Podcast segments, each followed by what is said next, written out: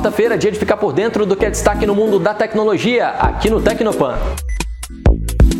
Começar, uma empresa francesa anunciou uma arma dedicada ao combate de drones. Olha só que interessante. Chamada de Sistema Quimera, essa tecnologia promete forçar o pouso dos drones sem expor pedestres ao risco de acidentes com a queda. O equipamento funciona em três etapas. Primeiro, localizando o espectro das ondas de rádio emitidas pelos drones, depois posicionando o canhão e atirando com um tiro de pulso eletromagnético que força a aterrissagem. A criação desse dispositivo veio da recente demanda por equipamentos antiaéreos focados em drones domésticos que já causaram sérios transtornos e, claro, a venda não para de crescer.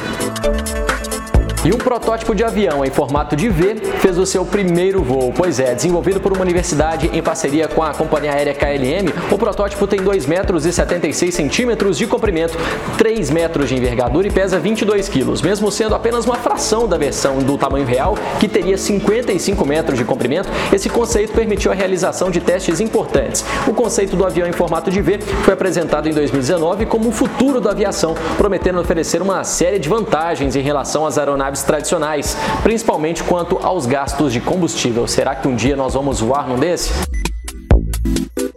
Para fechar, o Google está desenvolvendo tatuagens sensíveis ao toque. Não está entendendo nada? Chamadas de skin masks, essas tatuagens de rena são carregadas de sensores que detectam toques diretos e convertem em comandos. A ideia é tornar a interação com tecnologias mais natural e integrar seu corpo a sistemas. O toque entre dedos poderia, por exemplo, servir para um controle de mídia, enquanto outros gestos poderiam acionar câmera para fotografias, apagar a tela e até atender ligações. Até agora o projeto é exclusivamente experimental e não há previsão de se concretizar, de se tornar realidade, mas é uma boa ideia. Já pensou no futuro você ligando a televisão com simples toque?